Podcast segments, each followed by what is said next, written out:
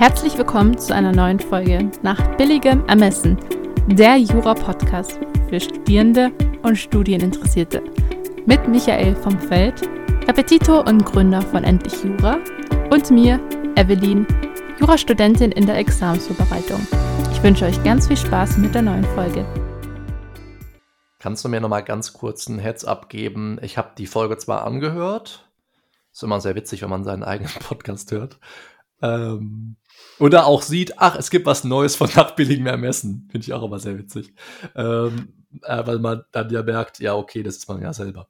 Ähm, also, das letzte Stichwort habe ich ehrlich gesagt leider nicht mehr auf dem Schirm. Also, wo, wo haben wir abgesetzt quasi beim letzten Mal?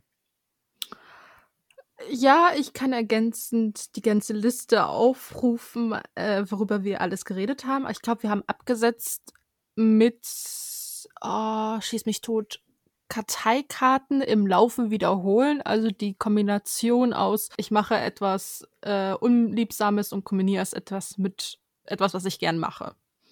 Stimmt. Temptation Bundling. Genau. Ich habe das in der Google Drive-Datei äh, eingefügt. Habe ich gesehen und finde ich super so. Mm, da kann ja jeder dann nochmal gucken, ähm, ob das für ihn interessant ist oder so. Also ich, ich glaube, es gibt ziemlich viele Anwendungsbereiche dafür, aber macht sich zu selten darüber Gedanken. Ich kann dir aber auch sagen, warum ich das zuletzt versucht habe, auch nicht mehr zu initiieren, weil ich vor kurzem das Gefühl hatte, dass ich eigentlich immer zwei Dinge gleichzeitig mache. Äh, meine ich jetzt nicht so äh, im Sinne von Multitasking so, ne? weil das, da, da macht man ja nicht wirklich zwei Dinge gleichzeitig. Also niemand schreibt ja eine E-Mail und telefoniert, also, äh, oder man macht's, man merkt, wie schlecht es funktioniert und lässt es dann für die Zukunft bleiben. Aber das Multitasking, was wir darunter verstehen, ist ja eher so ein, ähm, ähm, wie soll man sagen, Multi-Task-Jumping äh, äh, oder so. Ne? Also es gibt ganz verschiedene, viele verschiedene Aufgaben und man springt so in der Aufmerksamkeit zwischen denen hin und her, hat so eine Aufmerksamkeitsverzögerung und man braucht eine Weile, bis man erstmal das, was man gerade gemacht hat, äh, quasi weggeschoben hat, um sich auf das Neue einlassen zu können, braucht aber beim alten, äh, beim neuen, Entschuldigung, einen Augenblick, bis man das alte vergessen hat und ist deswegen eigentlich nie so richtig für eine Sache nur aufmerksam ja, oder so. Und deswegen habe ich versucht eigentlich, ähm, wie das ist jetzt dieses echte Multitasking, wenn du so willst, nicht mehr so viele Sachen gleichzeitig zu machen. Dazu, dazu gehört unter anderem auch zum Beispiel irgendwas zu lesen, während ich esse oder so. Ne? Oder Fernsehen zu gucken, während ich esse. Oder mir fällt es jetzt gerade beim Essen ein, aber ich habe ich hab oft das Gefühl, ähm, ich greife total häufig noch zu einer zweiten Sache, während ich eine Sache mache, weil mir so schnell Dinge langweilig werden. Und ich finde, das ist halt so voll das Warnsignal, dass man irgendwie, ja, also ich weiß nicht, wie das bei dir ist, aber ich habe das Gefühl, ich mache selten wirklich nur eine Sache. Da, da muss ich gerade lachen bei dem Beispiel mit Fernsehen und ähm, Essen. Also ich glaube, das ist nochmal was anderes, wenn man halt alleine wohnt, weil, hey, es ist nicht eine, ähm, eine andere Geräuschkulisse bei sich zu haben. Zum Beispiel beim Kochen höre ich dann halt auch Podcasts, aber das ist dann nochmal, glaube ich, was Sinnvolleres, weil Kochen ist es halt was Mechanisches, du musst nicht so sehr darüber nachdenken. Hm. Und Podcast ist es dann nochmal, okay, ich ziehe mir Infos daraus, einfach daraus. Ja. Aber ja, es ist auch mit diesem, es heißt ja auch, man soll eben nicht beim Fernsehen essen, weil dann merkt man so diese Signale vom Über, also dass du einfach satt bist, merkst du dann halt nicht. Oder das ist mm. so diese mhm. Langweil, also du schaust einen Film und dann isst, isst du Popcorn oder irgendwas anderes Ungesundes. Das ist ja auch so dieses, diese Kopplung von, hey, mir ist langweilig und aus Langeweile esse ich was. Ja, verstehe ich. Und ich, ja, also ich glaube, das ist, das ist schon noch was, also das, was du mit Popcorn beschrieben hast, ist, glaube ich, schon echt okay irgendwo. Aber wenn man so das Gefühl hat, das Essen alleine bereitet einem nicht genug Freude, deswegen muss man sich dabei noch beschäftigen. Ich habe das, ich das wirklich bei ganz vielen Sachen so. Jetzt weiß ich nicht, wo ist mir das diese Woche nochmal aufgefallen? Beim Tennis gucken zum Beispiel. So, das ist doch wirklich eigentlich so eine Sache, äh, die mir richtig Spaß macht. Und wenn es ein gutes Spiel ist, umso mehr. Und dann merke ich, ich keine Ahnung, bin zwischendurch am Handy oder so. Und das finde, also äh, ich finde mich da so doof drin irgendwie. Also ich finde das echt kacke. Und ich würde, würde deswegen einfach in Zukunft, oder jetzt, jetzt habe ich dann vor kurzem angefangen, darauf wirklich zu achten, weil das hat man, also das hat man früher nicht gemacht, weil es nicht ging. Okay, das ist, also ich baue jetzt auch nicht immer zu den Neandertalern zurückkehren und sagen, die haben auch nur eine Sache gemacht, weil die konnten einfach auch nicht so viele Sachen gleichzeitig machen, ne? Aber ich habe das Gefühl, die, ja, erstmal die Aufmerksamkeit für die jeweils eine Sache, die eigentlich gerade entscheidend ist, sinkt total. Das ist ja auch nichts Neues. Das ist ja auch schon hundertmal untersucht worden und nachgewiesen. Aber auch die Freude an der einen Sache wird einem so ein bisschen genommen, dadurch, dass man parallel noch was anderes macht. Also, da würde ich versuchen, bei mir so ein bisschen anzusetzen. Und wenn man jetzt sagt, okay, ich habe wirklich überhaupt keinen Bock zu joggen oder so, aber ich muss, dann kann ich dabei halt Podcasts hören oder Musik. Das ist alles okay. Also ich, das finde ich jetzt alles nicht so mega dramatisch. Aber gerade so die Sachen, die einem von der Arbeit ablenken sollen und die einen abschalten lassen sollen, da denke ich mir oft genug, da könnte man auch nur diese eine Sache machen. Ne? Also wie man ja auch zum Beispiel nur schläft im besten Fall, da macht man ja parallel auch nichts anderes. Ne? Und wenn man eben sich bewegt oder so und, und zügig geht zum Beispiel so, wenn man sich so denkt, ach 20 Minuten am Tag, das wäre astrein, wenn ich das einfach mal als Routine integrieren könnte oder zur Routine machen könnte dass man dabei einfach vielleicht auch mal nichts hört oder so und einfach nur geht so und sich einfach auf, auf seinen Atem konzentriert, auf die Schritte, die man macht und so einfach so ein bisschen aufmerksamer ist. Und das kommt einem in anderen Bereichen ja sowieso auch zugute. Also das sind so, so Sachen, wo ich denke, dass, da könnte ich vielleicht dran arbeiten. Und äh, dann hat man auch, habe ich das Gefühl, viel häufiger bei solchen Dingen gute Ideen. Und die kann man dann sich auch eben ins Handy tippen oder so. Ne? Also da kommt mir oft irgendwie ein, Möglichkeiten für neue Inhalte oder so. Sehr das Witzige hier, ich weiß nicht, ob wir da in den letzten Wochen auch schon mal drüber gesprochen hatten, aber irgendwie extrem vielen Leuten kommen halt immer gute Ideen beim Duschen. Weil das ist ja so, das ist ja voll normal, das kennen wir ja alle. Aber dass das eben auch total viele, keine Ahnung, so Business Dudes und so und so Manager und so auch alle sagen, so 70 Prozent der Ideen, die sie ja im Alltag umsetzen, haben sie beim Duschen. Das finde ich sehr spannend und das zeigt eigentlich, dass man einfach auch zwischendurch sich für eine Sache dann in dem Fall, das ist ja auch was Mechanisches, wie du es eben beschrieben hast, einmal Zeit nehmen muss und sich einfach darauf einlassen, in dem Moment auch mal gelangweilt zu sein. Das ist, äh, hattest du Make Time gelesen eigentlich oder hattest du das Buch? Ich habe es mir angehört. Ich glaube, der eine hat es das erzählt, dass er, wenn er dann sein dreckiges Geschirr abwäscht, dass er dadurch so in eine Art meditativen Zustand gelangt mm. und damit ganz gut abschalten kann. Das ist echt richtig cool. Das hat Laura mir letztes Jahr zum Geburtstag geschenkt. Nee, dieses Jahr ist ja noch, ne? Dieses Jahr zum Geburtstag geschenkt und das ist echt richtig cool. Und die haben ja so Tactics quasi, ne? Also so einzelne Sachen, die man halt ausprobieren kann, um irgendwie mehr Energie zu haben, fokussierter zu sein. Es sind so drei, drei große Blöcke bei denen. Energie, Fokus und Motivation oder so. Ich weiß es nicht mehr genau. Naja, jedenfalls war einer dieser Tactics, einer dieser ähm, Sachen, die man ausprobieren konnte, war einfach be bored. Ne? Also hm. langweile dich. So, und, äh, und Be Stuck war das andere so, ne? Dann, dann kommst du halt mal nicht weiter, aber dann lenk dich nicht mit irgendwie Facebook ab oder Instagram oder so, sondern sitz einfach da mal ein paar Minuten davor und weiß einfach oder wisse einfach mal nicht, wie es weitergeht. Das, das schadet dir überhaupt nicht so, ne?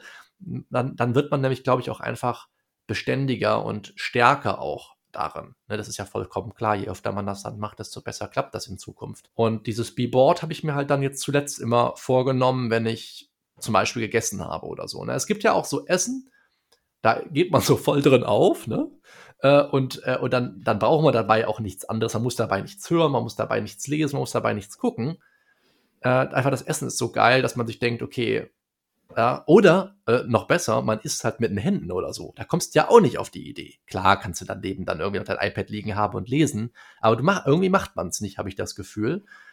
Und wenn ich mir jetzt gerade so vorstellen würde, ich würde halt so einen richtig geilen Burger essen, so mit, mit Pommes, mit richtig guter Soße oder so richtig guter Mayo oder so, da komme ich irgendwie nicht so auf die Idee, parallel dann zu lesen oder so. Aber wenn ich jetzt eine Gemüsebrühe esse, dann schon.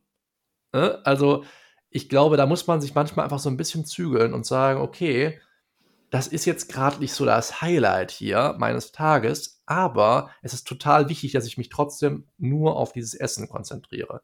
Ich glaube, da wird man insgesamt auch, ähm, auch gesünder mit. Oder lebt vor allem auch gesünder, glaube ich, ähm, als wenn man sich immer mit irgendwas anderem noch ablenkt. Passt dann ja irgendwo, wo wir jetzt diesen ganzen Kram gesagt haben, oder ich, passt eigentlich auch ganz gut wieder zum Thema. Weil ich glaube, dass das nicht Multitasking im engeren Sinne, aber das mehr so im Moment leben und so auch ein wichtiger Eckpfeiler von mentaler Gesundheit ist. Ja, ich finde, es ist diese ganze klar, wir sind jetzt in einer in einer Gesellschaft beziehungsweise in einem Jahrzehnt, Jahrhundert, in dem es einfach alles schneller geht. Sei es die ganze Informationsflut. Also wenn du dein Handy da die ganzen Notification anmachen würdest und ich glaube, dir unzählige Nachrichten-Apps oder sonstiges runterladen würdest, würdest hm. du bestimmt jede Sekunde irgendwie eine neue Push-Up-Benachrichtigung bekommen. Klar. Und das ist auch einfach das Problem. Ich glaube, der Mensch ist halt auch einfach, wir entwickeln uns vom Evolutionstechnischen einfach so langsam, dass wir einfach damit nicht mithalten können. Ja. Und vor allem auch unsere Körper. Also ähm, klar, wir sterben jetzt nicht mit 30 oder 35 wie früher, aber alles andere, so unsere Energielevel zum Beispiel, unsere, unsere Emotionen, unsere Willensstärke, was ja vielleicht auch eine Emotion ist, das, darüber ist man sich ja in der Wissenschaft nicht so einig, das ist alles noch wie vor keine Ahnung wie vielen Jahren. So, da hat sich nichts getan. Wir sind jetzt nicht so krass viel stärker vielleicht als das oder so. Ne? Wir haben einfach eine bessere medizinische Versorgung und wir haben mehr Know-how und mehr Expertise und deswegen leben wir länger. Aber an unseren Körpern hat sich halt, wie du ja gerade auch schon gesagt hast, nicht viel getan. Und deswegen arbeiten wir, glaube ich, hin und wieder auch einfach schlechter als, als vielleicht unsere Vorfahren. Auch wenn natürlich ganz andere Aufgaben das sind, die denen, die, ähm, die denen, die so nachgegangen sind. Aber das, was wir uns heute auferlegen, ist im Endeffekt total ungesund für uns. Und ja, ich, ich, glaube, dass man daran was machen muss. Und das haben ja auch super viele Leute schon versucht anzustoßen, aber es ist noch nicht so richtig, glaube ich, durchgedrungen. Ich bin gerade die ganze Zeit am Suchen, weil ich so ein bisschen ab und zu angefangen habe, also das gibt es auch auf Spotify, äh, so ein ja ein Buch beziehungsweise Hörbuch ich ab und zu nebenbei reinhöre, beziehungsweise man muss sich, glaube ich, echt da richtig reinsetzen, weil es eine Art Reset ist. Wer es leicht nimmt, hat es leichter. Hm, was, von welchem Autor? Ähm, Matthias Fischedick. Okay, sagt mir gar nichts. Ist das so, so Sto, Sto, Stoismus oder? Stoizismus, Entschuldigung, Stoizismus, nicht Stoismus, glaube ich, ne? Stoizismus. Also, dass man insgesamt, du hast ja gesagt, wer es leicht, wer es leicht nimmt, hat es leichter, ähm, dass man insgesamt einfach stoischer ist mit allem und in vielen Dingen, die eben auch unbedeutend für die Ziele sind, die man hat und die vielleicht auch dem äußeren Einfluss entzogen sind, dass man die einfach ja tatsächlich viel leichter nimmt und denen viel weniger Bedeutung beimisst und viel weniger Aufmerksamkeit gibt. Ne? Dass man eben zum Beispiel in der Schlange, keine Ahnung, irgendwo, wo es nicht vorangeht, dass man da einfach ja insgesamt ne, in, vielleicht auch in dieses Stadium kommt, was du eben aus Make Time rezitiert hast, äh, in dieses meditative Stadium, wo du einfach sagst, das ist mir alles hier so egal. Und das ist es dir dann tatsächlich auch. Ne? Du bist einfach dann, du regst dich nicht auf, wenn jemand unfreundlich ist. Das hört ja alles so dazu. Und ich, ich das, der Titel hört sich nach sowas an. Äh, dadurch, dass ich ich glaube, ich bin bis, nur bis zum ein Drittel gekommen, weil das, es ist nicht ein Buch, was du einfach so nebenbei weghörst, weil das sind halt auch sehr viele Steps, die du halt für dich befolgen musst. Also, dass du dich mal hinsetzt, dass du dir was aufschreibst. Und er geht von Anfang an mit, wieso wir überhaupt so unglücklich sind. Ich glaube, ich mhm. hatte mit jemandem so eine kurze Diskussion deswegen, ähm, dass unser Hirn halt noch immer so ein Steinzeit-Hirn ist. Also wir mhm. gehen noch immer sehr, wir springen noch immer sehr auf Belohnung an. Ja. Oder dass wir auch mit Angst eben noch immer diesen typischen, entweder ich friere ein, ich laufe weg oder ich kämpfe Modus bin. äh, hier, da habe ich, äh, das habe ich von Laura. Ähm, hier, ich, äh, weil wir oft darüber gesprochen haben, wie das halt jeweils im, im Alltag auch auf, auf, nicht auf unser Gemüt schlägt, sondern so, wie wir halt in uns bestimmten Situationen verhalten. Und sie meint, hat ja dieses ähm, äh, Stay Dead, nee, wie heißt das denn nochmal? Ähm, also sich totstellen halt. Äh, ich weiß mhm. leider gerade nicht, wie, wie man es im Englischen äh, formulieren würde. Aber ich wüsste es bei mir ehrlich gesagt gar nicht so. Hast du es bei dir mal ausgemacht, was, was, was dein Typ ist von den dreien? Dadurch, dass ja das bei mir das Examen näher und näher rückt, bin ich, glaube ich, wirklich, ich friere ein Modus. Also auch das, was Oder ich flüchte. beschrieben hat. Ja, ja, also ich, ich, die sind sich ja irgendwo sehr ähnlich, die beiden, weil sie beide irgendwo. Hm, nee, das, nee, die sind ja nicht beide passiv, das kann man nicht sagen. Nur das eine ist passiv, die Flucht ist ja schon aktiv. Ach, ich weiß nicht, wie man das am besten beschreiben würde. Aber Flucht würde, glaube ich, bedeuten, dass du jetzt schiebst. Hätte ich jetzt so gesagt. Also jetzt sagst du, ach, ich fühle mich nicht bereit, ich schreibe doch nicht. Also das würde ich eher unter Flucht verstehen. Vielleicht. Das stimmt. Ähm, Stay Dead oder wie auch immer man das nennt, sich totstellen, das wäre halt wirklich einfach passieren lassen und wahrscheinlich äh, in den letzten Wochen halt voll zu crammen und halt äh, alles versuchen noch reinzukloppen, was irgendwie geht. Das gehört vielleicht auch dazu, vielleicht auch nicht, das kann ich jetzt gerade so, kann ich schwer sagen. Hm. Ja, also wenn ich das so, so bei mir überlege dann, dann wäre das auch irgendwo bei mir was so mit so einer, mit so einer leichten kämpferischen Haltung vielleicht. Ich weiß es nicht genau, weil ich, weil ich auch schon mal so Dinge auch passieren lasse tatsächlich. Also dass ich sage, okay, ich stelle mich der Herausforderung jetzt nicht unbedingt so. Wenn ich es irgendwie vermeiden kann, dann versuche ich das auch. Manchmal ist das ja auch eine ganz gute Strategie. Da braucht man ja nicht drüber reden. Ähm, wenn man jetzt auf ein Examen hinlernt, vielleicht nicht. Aber ähm, manchmal ist es ja auch gar nicht schlecht, einem bestimmten Gespräch aus dem Weg zu gehen. Hm, oft genug würde man immer sagen, oder was man immer hört von außen, ist ja, ja, du musst das auf jeden Fall annehmen. Ne? Das ist total wichtig für deine Entwicklung und so, dass du jetzt dieses ganz bedeutende Gespräch führst. Ne? Ist ja mal ganz egal. Jetzt zum Beispiel irgendjemand bei mir aus dem Team total unzufrieden wäre mit seiner Bezahlung. So. Und das würde der jetzt die ganze Zeit vor sich herschieben. Das wird es nicht leichter machen. Aber je nachdem, wie, das, wie, wie er weiß, dass das Gespräch zwischen uns beiden verläuft, ist es für ihn ja auch besser, es vielleicht nicht anzusprechen. Oder eine ganz andere Konsequenz daraus zu ziehen und zu sagen, äh, ich arbeite nicht für den Michael weiter oder was weiß ich. Ne? Also es muss nicht immer sein, dass man das Ding auch, äh, auch attackiert ne? und wirklich sagt, das packe ich jetzt an und das muss ich unbedingt machen. Also ich weiß nicht, ob das immer die beste Lösung ist. Oft ist es sicherlich die richtige Lösung. Also oft ist es vielleicht auch so, dass man jahrelang was vor sich herschiebt. Man, man weiß, wenn man das jetzt anpacken würde, man könnte es ändern und beide werden am Ende glücklicher, beide Teile. Aber ich glaube, das ist nicht immer so.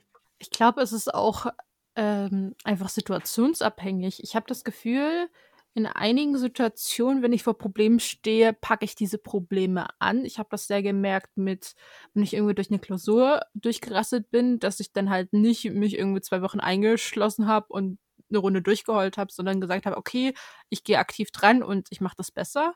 Also ich glaube wirklich, dass da vielleicht einige Menschen haben nur diese eine Abwehrreaktion, aber ich glaube, das ändert sich halt auch sehr je nach Situation im Klar. Leben. Ich, es ist auch bestimmt auch, hat etwas damit zu tun, also wie sehr schätzt du das ein, deine Erfolgswahrscheinlichkeiten? Ja, eben, das meinte ich auch mit dem Gespräch so. Also wenn du, wenn du den Ausgang des Gesprächs eigentlich schon kennst, dann muss es nicht zwingend führen. Und jetzt, äh, um das Beispiel zu bemühen, äh, was ich eben hatte mit äh, Laura sagt, sie ist dann halt dieser Freeze-Typ oder wie auch immer man das nennen möchte.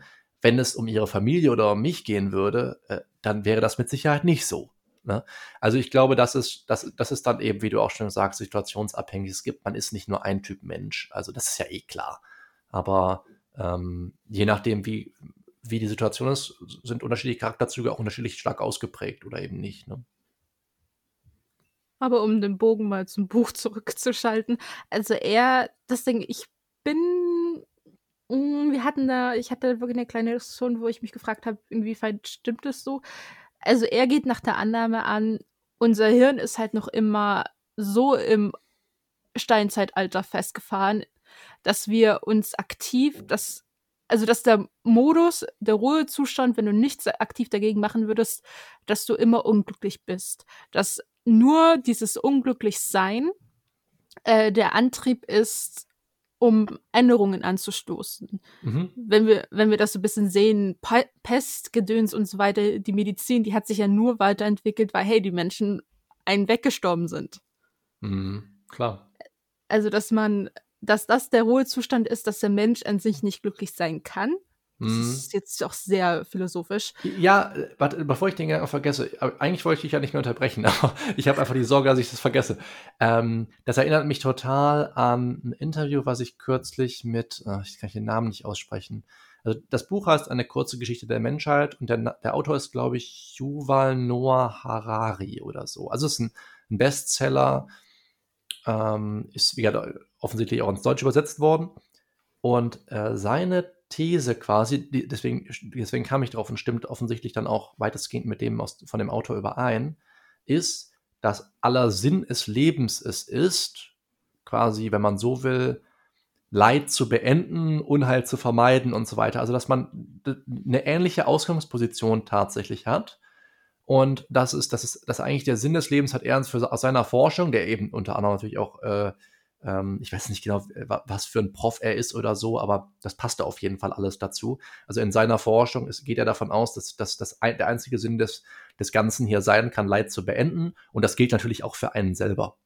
Und äh, deswegen fand ich, das, fand ich das interessant, als du das gesagt hast ähm, weil er nämlich unter anderem dann auch auf Brave New World zu sprechen kommt. Und ich weiß nicht, ob du das in der Schule hast lesen müssen. Der eine oder andere Zuhörer hat äh, sich bestimmt damit befassen müssen. Ich hatte es also seinerzeit im Englisch-LK oder auf Deutsch Schöne neue Welt, Schöne neue Welt, hätte ich beinahe gesagt. Schöne neue Welt. äh, genau, Schöne neue Welt von Aldous Huxley. Jedenfalls ist das eine Utopie. Oder nee, Entschuldigung, eine Dystopie. So sagt man dazu. Eine Dystopie. Und da kriegen halt quasi keine Ahnung, ich weiß nicht mehr genau, 90 Prozent der Bevölkerung bekommen halt vom Staat aus so eine Droge, die die halt einfach irgendwie zu bestimmten Zeiten am Tag einnehmen müssen und dann sind die ja den ganzen Tag glücklich. Und äh, das klingt halt super weird, wenn man das liest quasi und denkt sich halt so, was, wie bescheuert. Und Harari spricht das halt in dem Interview dann an. Also es kann übrigens auch jeder nachhören, das ist echt cool. Es ist aber auch echt lang, weil diese Tim Ferriss-Interviews, die er führt, sind eigentlich immer anderthalb bis zweieinhalb Stunden lang. Also muss man wirklich sich auch Zeit für nehmen. Ich bin auch noch nicht ganz durch.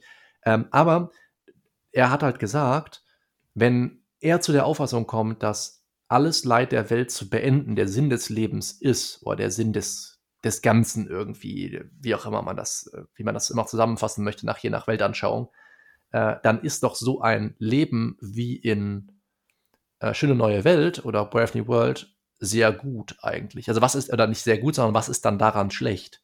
Und das hat mich erstmal so mein, mein, mein, meine Gedanken so ein bisschen in der Richtung auch gechallenged. Also, dass man vielleicht, dass man vielleicht nicht sowas direkt, sowas direkt abschwören sollte und sagen sollte, ah, das ist doch voll der Quatsch oder so. Zum einen ist es nicht so unwahrscheinlich. Unsere Verschwörungstheoretiker würden uns sagen, dass es eh schon über die Chemtrails mit uns gemacht wird, aber whatever. Hm, aber zum anderen, vielleicht ist es auch gar nicht so schlecht. Also ich habe mir noch keine abschließende Meinung dazu gebildet und ich bin leider in dem Bereich auch nicht wirklich nicht gut genug ausgebildet, als dass ich mir eine Meinung eine starke Meinung bilden könnte, aber, es, aber ich fand es aber mega spannend. So, genug von mir. Jetzt zurück zu dem Buch.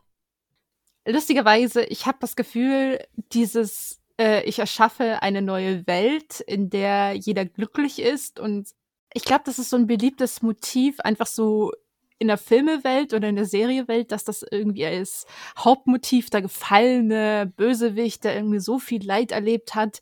Und dann will er dann irgendwie das durchsetzen, indem er die Leute alle in äh, irgendeinen drogenähnlichen Zustand versetzt oder indem er jetzt ähm, zum Beispiel Privatsphäre und so weiter gegen Sicherheit eintauscht. Man sieht das ja, ich glaube, das ist so ein bisschen die Sorge von Datenschützern, indem man halt immer mehr und mehr Kameras aufstellt, um solche Verbrechen zu verhindern oder halt besser aufklären zu wollen. Hm auch diese Gesichtserkennung und so. Dadurch wär, wird natürlich die Privatsphäre eines Einzelnen, eines einzelnen Individuums natürlich ähm, eingeschränkt. Also du ja. bist dann gläserner. Ja, ja, ja, total. Äh, ich, ich habe, das ist auch so, auch so eine Sache, da habe ich auch schon mal mit einer Studentin, glaube ich, drüber gesprochen, die zu mir meinte, ist mir alles scheißegal, sollen sie doch überall Kameras aufstellen, mir egal. Ähm, ich bin, glaube ich, auch eher in der Sparte, würde ich sagen. Also nicht so in diesem Extrem. Aber ja, genau, habe ich mir wirklich, habe ich mir noch nicht genug Meinungen zu gebildet, als dass ich da, oder genug zu gelesen auch vielleicht, als dass ich mir da wirklich eine Meinung zu hätte bilden können. Aber ein Kumpel von mir ist damals, was war damals, also so drei, vier Jahre her, ich weiß es nicht mehr genau, ist er nach Singapur gezogen. Und wenn das nicht Quatsch war, was er gesagt hat, dürfen die zum Beispiel da ja nicht nackt in der Wohnung rumlaufen. Scheiße. also es ist wirklich absurd. Ähm, irgendwie ist es in vielen Bereichen, was ich so gehört habe, von dort auch sehr fortschrittlich. Vieles finde ich sehr weird, aber vielleicht auch einfach nur, weil man es selber nicht anders kennt als von hier. Aber ja, auf jeden Fall interessant. Okay. Das alles zu Singapur und zu dem, was mir dazu eingefallen ist. Ich frage mich nur, dürfen sie denn nicht nackt in der Wohnung rumlaufen, weil sie eventuell gefilmt werden oder ob das jetzt wirklich unter Strafe steht? Naja, gut, die Frage ist ja, steht es vielleicht unter Strafe, ja, nee, es, da dreht beißt sich die Schwanz, äh, die beißt sich die Katze in den Schwanz, wollte ich sagen. Ähm, beißt sich die Schwarze in die Katze, ne? So. Ja. Äh, nee, ich, ich weiß es nicht mehr genau, was ich, was, also, ich, ich kann es mir nicht genau erklären. So, so, weit, so viel ist sicher. ob das irgendwie anstößig, also das kann doch nur auf einer völlig veralteten Moralvorstellung oder so basieren. Also anders kann ich mir das nicht erklären. Oder ich mache einen Denkfehler oder ja, oder ich habe mich einfach nicht genug damit befasst. Deswegen erzähle ich jetzt vielleicht Quatsch. Hacken wir das Thema ab. Ich habe keine Ahnung. Kannst du da nochmal nachhaken? Ach, wir haben, äh, unser Kontakt ist ungefähr so. Wir haben uns ziemlich häufig gesehen, bevor er nach Singapur gegangen ist. Dann ist er nach Singapur gegangen und dann habe ich ihm im Sommer erzählt, ey, Laura und ich heiraten übrigens. Er, ah, okay, cool, Glückwunsch. das, ist, das ist so unser Kontakt. Also von daher, ja, ich kann noch mal nachhaken vielleicht. Vielleicht kommt er ja noch mal nach Bonn. Schauen wir mal. Daniel, wenn du das hörst, melde dich doch noch mal. ja, genau. Kannst du ihm das ja so stumm diesen Link schicken und dann wird er sich vielleicht fragen, was willst du mir eigentlich damit sagen? Ah, ich könnte mir vorstellen, er hört sich sogar an. Äh, ja, mal gucken also ja, äh, von Thema Weltschurken und äh, Leid und so. Es ist, ich finde, das ist echt eine spannende Frage. Ich habe, glaube ich, ich habe mich mit, ich glaube, ich habe mich damit noch nie so richtig unterhalten, aber es würde für mich Sinn machen. So dieses jetzt? Leid, äh, oh. diese, ja, diese große Frage nach dem Sinn des Lebens, Leid lindern und Glück vermehren. Ja, also passend, passend zu, also ja, ja, es, es ergab für mich voll Sinn, als ich es gehört habe, aber ich habe auch nicht genug darüber nachgedacht. Mir kam so der Gedanke, jetzt muss ich überlegen, ob ich ihn wirklich äh, richtig phrasiert bekomme, hm, weil das auch ganz gut vielleicht zu, dem, zu unserem Thema dieser vergangenen Folgen passt. Man kann auch dadurch, wie man sich quasi in diesem Gesamtgefüge sieht, auch Unglücklichkeit schüren. Oder, oder vielleicht auch Glück. Oder Gleichgültigkeit. Das ist, das ist vielleicht auch ganz spannend. Das auch, sind leider auch keine Fragen, die wir beide beantworten können. Da muss jemand ran, der wirklich Plan davon hat. Aber ist, also ich habe mal gelesen, dass das, das Gegenteil von Leidenschaft oder glücklich sein oder so nicht halt Unglück oder kein Bock sei, sondern Gleichgültigkeit. Und das ergibt, äh, das ergibt durchaus Sinn. Und wenn man die Wörter, die drei sich erstmal so nimmt, wie zum Beispiel wir jetzt gerade gesagt haben, Glück, Leid und Gleichgültigkeit, würde man sagen, das ist ja in der Mitte. Es ist weder das eine noch das andere. Aber ich müsste mal nachgucken, woher ich es hatte. Das fand ich auf jeden Fall sehr spannend. Und warum ich gerade drauf kam, ich, also ich, ich schwanke immer so zwischen so zwei äh, Funktionen, von denen ich glaube, die können, zu der, zu, die, zu denen könnten wir berufen worden sein irgendwie. Ne? Also das eine ist eher so ein, so ein hm, transzendentales Bild oder so, wo ich sagen würde, man hat, man hat sich doch was bei der ganzen Geschichte gedacht. Und, äh, und auch wenn es vielleicht sowas wie Gott nicht gibt, dann gibt es zumindest irgendwas, was all das nicht so zufällig erscheinen lässt, was tatsächlich entstanden ist. Und dass die Erde der einzige Planet ist mit, mit Leben, sage ich jetzt einfach mal, ne? Der einzige bewohnbare Planet ist und so. Und dass so Dinge wie die kognitive Revolution, dass wir also uns etwas merken können, Handlungsanweisungen für die Zukunft erteilen und so, dass das alles auf Zufall beruht. Ne? Das ist für mich alles so, ich kann mir das nicht erklären. Das können sich ja auch viele Forscher nicht erklären. Ne? Und auch Leute, die die die Evolution erforscht haben, äh, können sich das nicht erklären, warum da einmal so ein Sprung im Gehirn war und auf einmal ging das, ne? Was uns allen anderen Arten gegenüber überlegen macht und so. Das ist, das, also das ist so das eine, wo ich überlege, okay, vielleicht hat, ist der Mensch doch zu größerem bestimmt, ne? Und dann habe ich wieder so, und das, deswegen kam ich drauf, weil das macht einen, glaube ich, unglücklich oder gleichgültig. Ich kann es nicht genau sagen gerade. Wenn du einfach sagst, okay, wir sind alle im Prinzip Ameisen. also wir sind halt wirklich alle nichts wert. So, also und dieses eine, klein, eine kleine Leben so ist absolut in diesem Gefüge von einem Universum, das sich ausweitet und niemand weiß wohin, einfach nichts wert. So. Ähm, und das was, und alles, was ich mache, äh, ob ich jetzt mein Examen mache oder ob ich jetzt heute produktiver war als gestern, das interessiert letztendlich keinen Schwanz, könnte man sagen. So, äh, das, das, ich glaube, diese, das befeuert so ein bisschen dieses Denken, dass man sehr, sehr unglücklich oder in dem ganzen gleichgültig gegenübersteht. Und das, darin sehe ich auch keinen Sinn. Ne? Also dann zu sagen, ach, es ist doch eh alles egal. Also jedes Mal, wenn ich zum Beispiel irgendwie äh, im, im, Rahmen meiner Abendroutine oder so rausgehe und dann ist irgendwie so ein sehr klarer Himmel und so, ne, man sieht halt, man kann sehr weit sehen und so. Und dann stellt man, überlegt man wieder so vielleicht für einen Augenblick, was man, was man jetzt selbst so mit all dem vielleicht zu tun haben mag, so, dann fühlt man sich halt so extrem klein. Und dann fragt man sich oft so, okay, ergibt das, was ich mache, eigentlich überhaupt einen Sinn so? Ne? Oder kann ich damit überhaupt irgendwas beeinflussen? Oder ist es auch egal, ob ich was beeinflusse? Also, wenn, so, wenn, ich, wenn ich diesen Gedankengang nicht unterbreche, ich glaube, darüber werde ich eher unglücklich. Oder gleichgültig. Wie gesagt, ich kann es ja nicht, nicht unterscheiden. Ähm, vielleicht, ist, vielleicht ist das genau der falsche Ansatz. Ähm, ich glaube, um, um men mental gesund zu sein, muss man eigentlich viel mehr immer sagen, dass oder sich sagen, dass man selbst enorm viel Einfluss hat auf das, was passiert. Und wenn man sich mal so die großen, auch wenn man jetzt sagt, auch das ist nur ein kleiner Bestandteil von all dem, was es gibt, äh, wenn man sich Revolutionen anschaut, wie zum Beispiel, jetzt habe ich ja den Namen irgendwie nicht mehr auf dem Schirm, ähm, die, es gibt diese, diese Strömung gab es damals, die es natürlich immer noch gibt, so, die insbesondere dafür verantwortlich waren, dass es ein Frauenwahlrecht gab und so. Ne? Wenn da der Einzelne oder die Einzelne in dem Fall nicht geglaubt hätte, dass man wirklich was verändern kann, ähm, und das gleiche, das gleiche, äh, den gleichen Case kann man quasi für Homosexualität und, und, und dessen Akzeptanz machen und, und für sämtliche Dinge, die uns heute völlig, ho hoffentlich und Gott sei Dank völlig normal vorkommen. Mh, hm, kann man letztendlich auch machen. Und da hat einfach, haben auch einzelne Personen, die vielleicht auch erstmal gedacht haben, okay, was soll ich eigentlich in dieser Welt irgendwie bewegen, ähm, haben selber gesagt, okay, doch, ich, ich kann was machen und ich muss nur mehr Leute finden und so. Und ich glaube, wenn man so an, an sein Studium rangeht und ähm, vielleicht die Ziele, die man sich setzt und darin dann doch eben ein intrinsisches Motiv findet und sagt, okay, doch, ich kann hier was bewegen. Und wenn es nur ist, dass ich später, keine Ahnung, meine Mandanten exzellent berate und, und mir den Arsch aufreiße für die, auf das die da ihr Recht bekommen, wenn sie denn Recht haben und ähm, dass ich selbst zu sowas bestimmt bin oder dass ich vielleicht in einem völlig anderen Bereich besser aufgehoben wäre. Also dass man schon so ein bisschen danach sucht, ich glaube, das gehört auch dazu. Ähm, und ich glaube, dann ist man auch ja, deutlich motivierter, um das Wort dann nochmal zu bedienen. Auch wenn ich nicht immer viel darauf gebe. Aber wenn man sich sonst zu klein fühlt, glaube ich, dann erstarrt man oder kommt in diesen äh, viel häufiger in diesen Freeze-Modus. Ich, ich, weiß es nicht. Äh, was sind deine Gedanken dazu? Oder war das jetzt irgendwie alles Quatsch? Kann auch sein. Also ich glaube nicht, dass irgendwas, was ich hier sagen, so totaler Quatsch ist. Ich habe nur mit dieser halt, gleichen Mutmaßungen halt. Ne? Wir, wir wissen es ja alle nicht besser. Ja.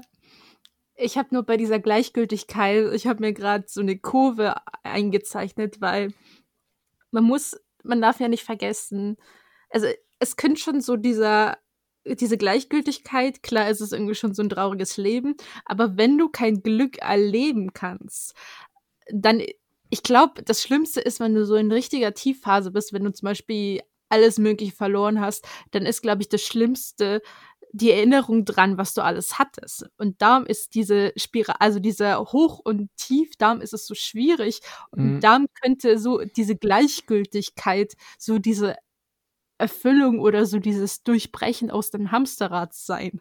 So eine kleine mhm. Mutmaßung gerade. Ich, ich verstehe äh, erstmal liebe ich natürlich so Kurven, ne? Kurven sind total toll.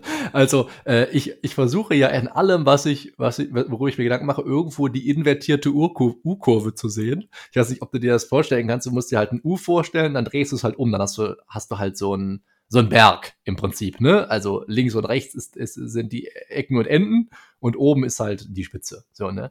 Ähm, deswegen finde ich sowas immer ganz, ganz toll ähm, man könnte das natürlich auch umdrehen und sagen, das ist vielleicht ein, eine Möglichkeit, insgesamt glücklicher zu sein, indem man sich vorstellt, letztendlich, was du gerade beschrieben hast, alles zu verlieren und dann dankbar für die Sachen zu sein, ähm, die man hat. Und jetzt natürlich die Frage zu deinen Notizen, Evelyn. Hattest du dir für mentale Gesundheit auch Dankbarkeitspraktiken aufgeschrieben?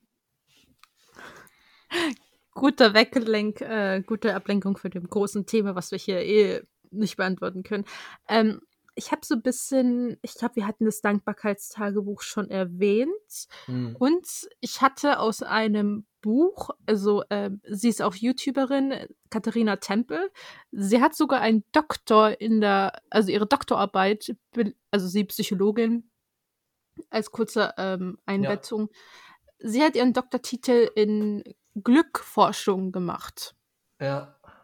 Also wie man glücklicher werden kann und weshalb Menschen unglücklich sind und woran, äh, was sie ändern können. Mhm. Und das Buch habe ich ähm, als Hörbuch nebenbei reingehört. Also ich kannte ihre Videos, ich konnte ein paar Tipps schon, aber dann fand ich noch ein paar Sachen ganz äh, sinnvoll, wie äh, dass sie einen Vorschlag vorschlägt, eine Liste anzufertigen mit Dingen, die einen gut tun und auch so eine spezielle Kiste anzufertigen, indem man da, weiß ich nicht, wenn man dann irgendwie Malen ganz entspannt findet, dann da irgendwie Buntstifte reinlegt, irgendwie einen Tee oder so und dann sich so eine kleine Kiste hat, vielleicht auch so einen kleinen Brief an sich selber und wenn man dann schlechte Tage hat, den einfach öffnet, also diese Kiste öffnet und sich damit bespaßen kann. Hm. Ja, ergibt, ergibt Sinn.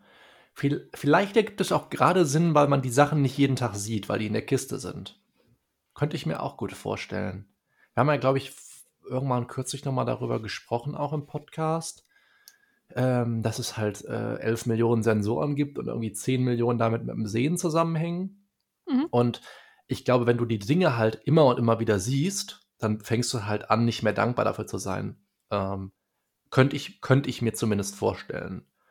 Äh, wenn du aber diese Kiste hast und um deren Existenz weißt und weißt, okay, wenn es mir nicht gut geht, dann kann ich da reingucken und ich kann mich an den Dingen erfreuen, könnte ich mir vorstellen, dass es größere Wirkung hat. Also das, das finde ich ganz cool und kann ich mir vorstellen, warum es funktioniert. Ähm, ich habe ja zum Beispiel in meinem Tagesplan eine Kategorie.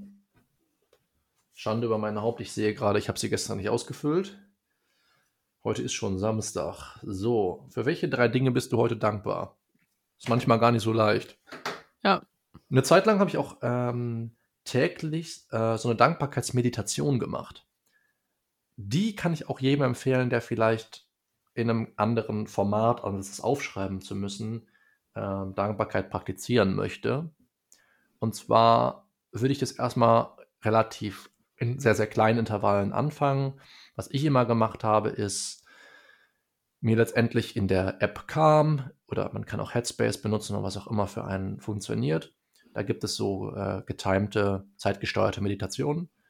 Und man kann, je nachdem, wie oft man möchte, minütlich, zweiminütlich, fünfminütlich, egal, so einen Gong aktivieren. Ist auch jetzt nicht besonders laut oder so, je nachdem, wie laut man natürlich die Hintergrundgeräusche äh, in der App hat, aber die einen dann erinnert, im Moment zu bleiben quasi.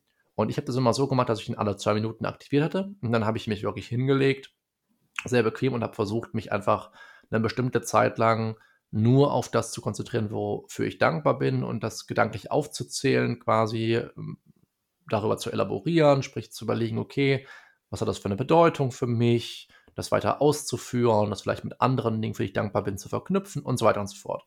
Und jedes Mal, wenn man halt so ein bisschen rauskommt, kommt halt spätestens alle zwei Minuten dieser Gong und erinnert dich daran, warum du das eigentlich hier gerade machst, beziehungsweise was du eigentlich gerade machst. Und das fand ich echt cool. Dadurch, dass ich aber jetzt halt fest in meinen Tagesplan integriert habe, mache ich es nicht mehr oder nur noch seltener. Aber das könnte eine sehr, sehr coole Übung sein für jeden, der das mal anfangen will und dem es vielleicht zu lästig ist, jeden Abend äh, sich an den Schreibtisch zu setzen und das aufzuschreiben. Hm, also, und vor allem, es würde vollkommen ausreichen, das mit zwei bis vier Minuten vielleicht erstmal anzufangen, wenn man vielleicht sonst mit Meditieren auch noch nicht so vertraut ist. Ich habe auch mal den Tipp gehört, es ging diesbezüglich sehr um Selbstliebe, aber ich glaube, das das kannst du jetzt ja auch bei uns reinschmeißen. Äh, sich in seinem Online-Kalender, also beziehungsweise auf seinem Handy, äh, Notifications zu erstellen und dass man dann äh, so Erinnerungen aufploppen hat mit Sätzen, die einen gut tun, wie sowas, äh, du bist wertvoll, so wie du bist, oder ähm, ich mag dich, wie, wie, du bist. Und es klingt voll blöd, dann denkt man sich so, ja, ich weiß es doch, ich weiß doch, was übermorgen dann für eine Not Notification kommt. Ich kenne doch den Spruch. Ich habe das, glaube ich, für ein oder zwei Wochen gemacht. Man vergisst das so schnell. Ich wusste dann nicht, was in zwei Wochen kommt, beziehungsweise ich habe es gelesen, okay, dann habe ich es weggewischt oder habe es so den Tag über dagelassen. Und am nächsten Tag war ich dann doch überrascht, dass dann halt wieder eine neue kam. Mhm. Wenn man dann irgendwann so in dem Alltagstrott drin ist, dass man das halt völlig außer Acht lässt. Ja, ähm, also ich kann mir total, kann mir total gut vorstellen, erstens, warum es hilft, weil das ja affirmierend wirkt. Das ist ja im Endeffekt das, worüber wir ähm, kürzlich gesprochen haben. Und es wirkt irgendwo auch manifestierend, glaube ich, weil es da, dadurch wird es ja sichtbar gemacht, dass du es auf dem Handy so als Notification aktiviert hast. Also ja, ich kann mir gut vorstellen, warum es funktioniert. Und was wollte ich, wie wollte ich jetzt den Bogen spannen zu dem, was ich gestern aufgeschrieben und ja, Genau, so, das kannst du dann bitte, bitte rausschneiden, mein, mein, mein krüppeligen Gedankengang. Also, äh, es ging darum, dass man sich ja Notifications nicht nur für sowas einrichten kann, sondern grundsätzlich für alle Dinge, die man gerne zwischendurch mal vergisst, von denen man aber eigentlich überzeugt ist, dass man dran denkt. Und ich habe für ein Produkt, was ich, äh, woran ich gerade arbeite, eine sogenannte Podclass quasi aufgenommen, beziehungsweise ich habe sie erstmal geskriptet und dann werde ich sie jetzt aufzeichnen. Und da geht es unter anderem auch darum, dass man sich tagsüber daran erinnert, ob man gerade so die Sachen macht, die einen wirklich voranbringen oder ob man sich mit Dingen beschäftigt, Schrägstrich auf beschäftigt macht, ähm, die eigentlich unbedeutend für die eigenen Ziele sind. Und du hast halt dann diese Erinnerung am Handy eingerichtet und dann poppt das halt zwischendurch bei dir auf und du wirst dann daran erinnert, okay, ja klar, mache ich eigentlich gerade das, was ich machen wollte, ne? Oder mache ich jetzt irgendwelche anderen Dinge, um das aufzuschieben oder so, ne? Und man, man, man denkt sich in dem Moment, ja, äh, äh das ist mir auch vollkommen klar, dass sie dann andauernd kommt und so, aber in dem Moment, wo man dann drin ist, dann vergisst man es eigentlich. Ne? Also manchmal merkt man dann eben doch nicht, dass man gerade was anderes macht oder dass man eben gerade, wie in deinem Beispiel, nicht gut über sich denkt. Und dann ist es gut, die Erinnerung zu haben. Das passt ganz gut äh, zu einem anderen Stichpunkt. Beziehungsweise es gab, ich glaube, dieses Tool ist leider jetzt nicht mehr verfügbar. Also als am März diese ganze äh, Corona-Lockdowns oder die Ausgangsbeschränkungen begannen, ähm, haben ja mehr und mehr Pro Online-Programme den Zugriff offen gehabt. Also ich glaube, oh Gott, ich überlege gerade. Oh, ich glaube, Back Online zum Beispiel hatte dann irgendwie, konnte man dann von zu Hause drauf zugreifen für alle Studenten und so. Mhm. Und es gab sowas auch von der deutschen äh, Depressionshilfe. Äh, das Tool nennt sich I Fight Dep Depression. Und das ist eigentlich so ein Online-Zugang, den man nur erhält, äh, wenn man schon in einer Therapie ist und der Therapeut ähm, tut das für einen freischalten. Und im März hatte dann darauf jeder Zugriff. Und da ich keine gute Zeit hatte, habe ich mich da auch angemeldet. Ich habe das nicht ganz durchgeführt, aber ich fand da ein paar äh, Dinge sehr sinnvoll, äh, das erste, also es waren sowas wie Tätigkeit beobachten, Schlaf und ich glaube, vielleicht das letzte war Stimmung, aber soweit kam ich nicht. Und das erste fand ich sehr gut, weil das war so eine Art, ähm, also du konntest dir das Blatt ausdrucken und dann hast du eingetragen, was du, also du hast, solltest den ganzen Tag dann über eintragen, was du den ganzen Tag gemacht hast. Also sei es 6 Uhr aufstehen, dann 6 Uhr bis 6.30 Uhr Zähne putzen und dann deine. Da putzt du dir aber lang die Zähne, du. Zähne putzen und fertig machen. Meinetwegen. Und ähm, tust es dann auf einer Skala bewerten, wie gerade deine Stimmung ist. Und ob das jetzt eher so ein Pflichtprogramm ist oder ob das jetzt eine Spaßtätigkeit war. Und das solltest du so zwei, drei Wochen durchziehen, um dann zu gucken, wie, in, ob du in deinem Tag eben genug Spaßaktivitäten mit, also mit einplanst, durchführst, mhm. oder ob dein Leben so irgendwie nur so durchgetaktet ist von Dingen, die du machen musst, aber an die du keinen Spaß hast. Mhm. Und da greift das so ein bisschen an. Ich habe das nicht ganz durchgeführt, aber ich fand das ganz sinnvoll, mal so drauf zu achten, mit was verbringe ich so meinen ganzen Tag über. Total. Also, ich hätte kürzlich sogar nochmal darüber nachgedacht, einfach mal so einen Tag oder zwei zu dokumentieren.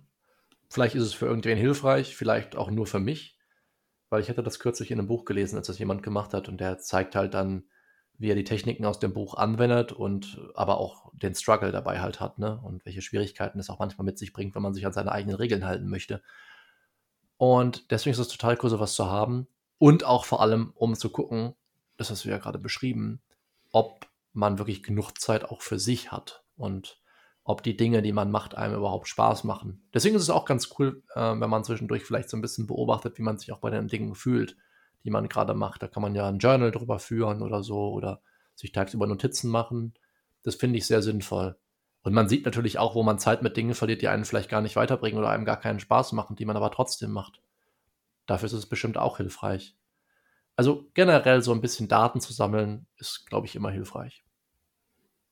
Ja, um sich eben so ein bisschen einfach Bewusstsein dafür zu schaffen. Ja. Und eigentlich mein letzter Tipp, das andere ist so ein bisschen, glaube ich, äh, Stoff für die nächste Folge. Ähm, ich habe dir doch von dem Buch erzählt, äh, zwölf Regeln fürs Leben oder für ein gutes Leben. Oh Gott, wie hieß der Titel? Von Jordan Patterson, wenn ich den Namen jetzt nicht falsch im Kopf habe. Genau, zwölf Regeln fürs Leben, beziehungsweise ähm, 12 Rules for Life. Genau. Man kann an ihm Kritik äußern. Als ich das Buch gelesen habe, hatte ich schon ein paar Aha-Momente und einige Dinge sind mir sowas von sauer aufgestoßen. Also einige Regeln fand ich wirklich sehr sinnvoll, wie ähm, äh, ich habe jetzt die englische Version, aber ich kann das ganz schnell ins Deutsche übersetzen. Sowas wie äh, freunde dich mit Leuten an, äh, die das Beste für dich wollen. Also verschwende einfach deine Kraft nicht für Leute, die sich eh nicht helfen lassen wollen und die dir vielleicht im nächsten Moment ein Messer in den Rücken rammen. Ganz hart ausgedrückt. Choose your friends wisely, sehe ich hier gerade. Ähm, was ich auch sehr, äh, genau, die wichtigste Regel war für mich so ein bisschen, weil er meinte, bevor man irgendwie anfängt, äh, die Welt zu ändern oder man weiß nicht, äh, wo man anfangen soll, wenn man so ein großes Chaos gerade hat in sich, man soll anfangen, zuerst sein Zimmer aufzuräumen. Ja, auf jeden Fall. Das spricht aber so ein bisschen zu dem, passt so ein bisschen zu dem, was ich eben mit Make Your Bed meinte, äh, dass du, dass du, bevor du die Welt verändern willst, vielleicht erstmal dein Bett machen solltest. Genau, weil das, ich glaube, das Äußere halt sehr die innere Stimmung und die innere Zerrissenheit äh, widerspiegelt.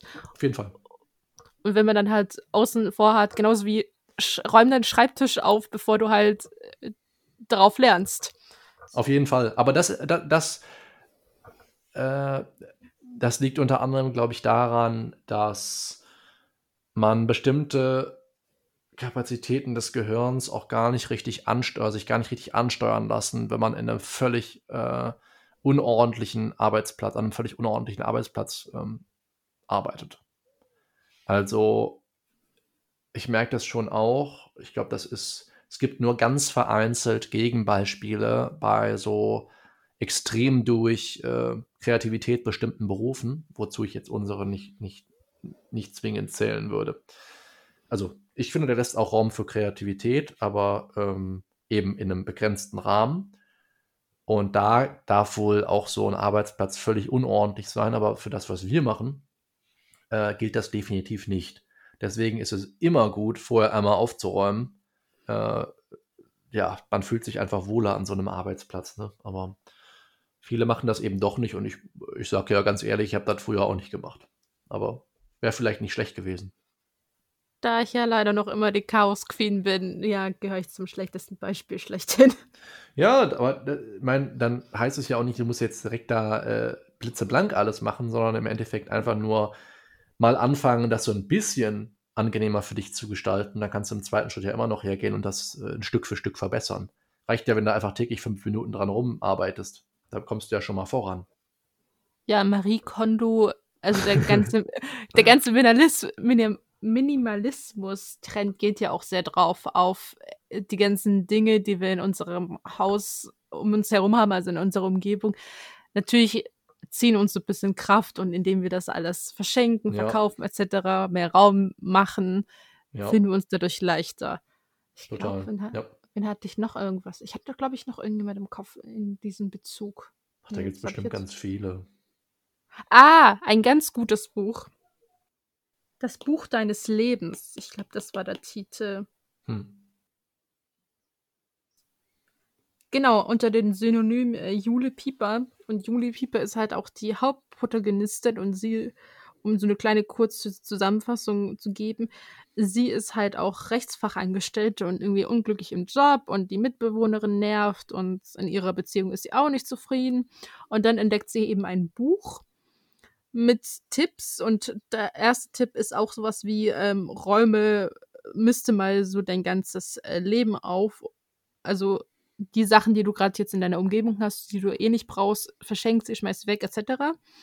Mhm. Und dann geht es auch weiter tiefer mit, was wünschst du dir am meisten und was würdest du dann halt immer gern machen. Und bei ihr war es zum Beispiel Musikstunden zu nehmen und dann, mein, dann war natürlich so ähm, die Ausflüchte so, hey, ich kann mir das doch eh nicht leisten und ich verdiene ja nicht genug und so weiter. Und wo sie dann so ein bisschen beim Ausmisten bemerkt hat, hey, die ganzen Abos und so weiter, die mir immer Geld rausgezogen haben, brauche ich nicht. Ja, dann reicht das Geld für eine Musikstunde. Mhm. Und das Buch fand ich sehr gut, weil das eben nicht so ein reines Selbsthilfebuch ist, sondern eben man fühlt mit der Protagonistin mit und man erkennt ihre Schritte, also man ist einfach in der Rolle mit drin und die Tipps fand ich, glaube ich, auch sehr sinnvoll. Also falls jemand irgendwie eine Art Selbsthilfebuch, aber nicht in Selbsthilfe Form. Umschlag, genau, Form haben möchte, ja. das kann ich nur empfehlen. Hört sich ganz cool an, auf jeden Fall. Und dann habe ich, glaube ich, das Gefühl, dass ich nichts mehr zu sagen habe zu dem Thema. Gut. Ähm, dann let's call it a day. Zumindest was das Thema angeht. Ähm, und dann bin ich mir sicher, dass wir das äh, in ähnlicher Form sehr bald wieder aufgreifen werden oder zumindest zwischendurch uns das Thema noch einige Male wird begegnen. Das stimmt. Gehe ich zumindest stark von aus, dass das, dass das auch etwas ist, was unsere Hörer nicht nur diese vier Podcast-Folgen oder die es dann geworden sind, begleitet, sondern deutlich häufiger im Alltag. Dann würde ich sagen. Damit enden wir die Folge. Damit beenden wir die Folge, genau. Ähm, ich bin jetzt, was das Thema angeht, äh, zwar, glaube ich, glücklicher als vorher, aber auch etwas erschöpft. Oh, ich hasse Sch Schlussworte zu sprechen. Wie beenden wir jetzt den Podcast am besten? tschüss. Mm, tschüss und ähm, dass wir für die Zuhörer nächstes Mal was ganz anderes haben, was oh, ja. aber auch auf jeden Fall glücklicher macht, wenn man das macht. So zumindest meine Auffassung. Deine Auffassung werden wir in der Folge dann ja hören. Und da bin ich mal ganz gespannt, was wir für feste Strukturen in den Alltag unserer Zuhörer integrieren können. Das ist ein cooler Teaser. Ja, ich hört sich, finde ich, nicht sehr spannend an, aber ich hoffe, die Leute schalten trotzdem ein. Also dann bis zur nächsten Folge. Bis zur nächsten Folge. Macht es gut.